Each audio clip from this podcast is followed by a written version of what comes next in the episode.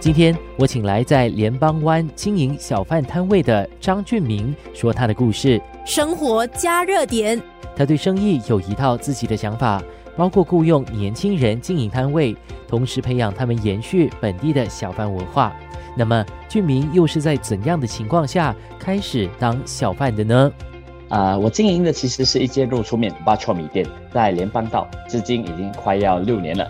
我们的特色是我们的面里面采用的辣椒是自家炒的，辣中带一点甜味，然后配上黑醋的酸，还有猪油的香，所以那我面子可以用四个字来形容：色香味浓。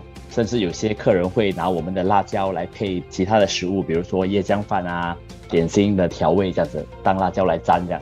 一路来就很喜欢吃的了。然后后来就刚好有一个远方的亲戚，以前曾经卖过肉松面，不过现在已经没有卖了。他就提点了我一些，然后再加上自己去实验、去尝试一下，然后就发现说，哎，我已经有一个可以卖的肉搓面的一个全套的秘籍了。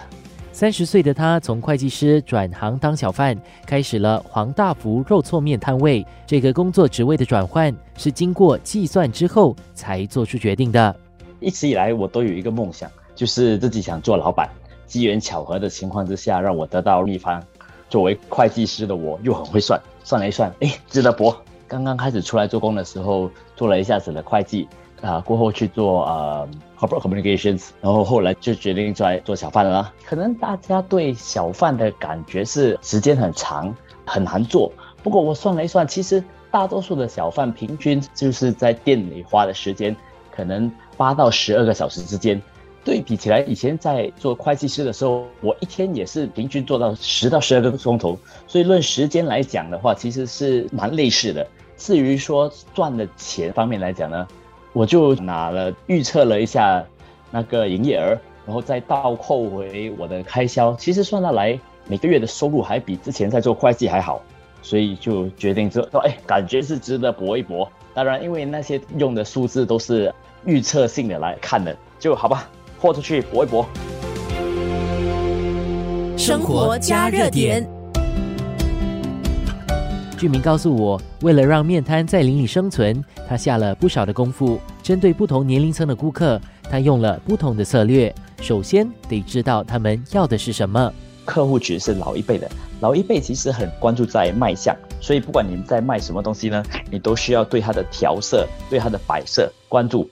而年轻的消费者呢，他们其实是喜欢慢慢的观阅，你就要有办法让他们慢慢的看那些信息，然后慢慢的考虑他们要什么。这也其实是网购的另外一个很大的一个优势，就是它可以让购物者花时间慢慢的网购。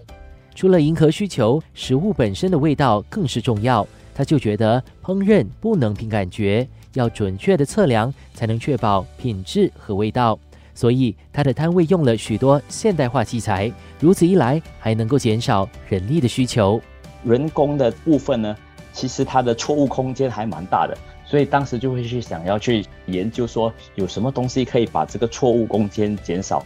当然，我明白说，一定会有一些人说，哎，其实机器煮的没有人这么好。不过，我们煮食物的时候呢，我们讲究的是味道，所以说就有一句话说，黑猫白猫，只要会抓猫的就是好猫。其实机器的错误空间更少，反而煮出来的食物的标准度还更高。生活加热点，我的店本身呢，使用了很多 food processor，还有我现在使用的面炉，对不对？跟旧款的不一样，旧款的传统的面炉呢，其实很容易散发热量，因此呢，投手他们会习惯性的把火候调小，这面自然而然就煮的不熟了。这就是所谓吃的时候你会发现那些面粘成一团。俗称低比或者是碱味，其实这就是基本上面煮不熟。而我们用的那个面炉呢，它具有恒温器 （thermostat），而且那个面炉本身呢有隔温设备。这样子的话呢，整个煮面的过程呢，其实不需要把煮面当成一种煎熬，而且就事半功倍了。再加上呢，我们其实也有用很多 food processor，还有计时表的这类型的东西，来让我们的工作没有这么的复杂化。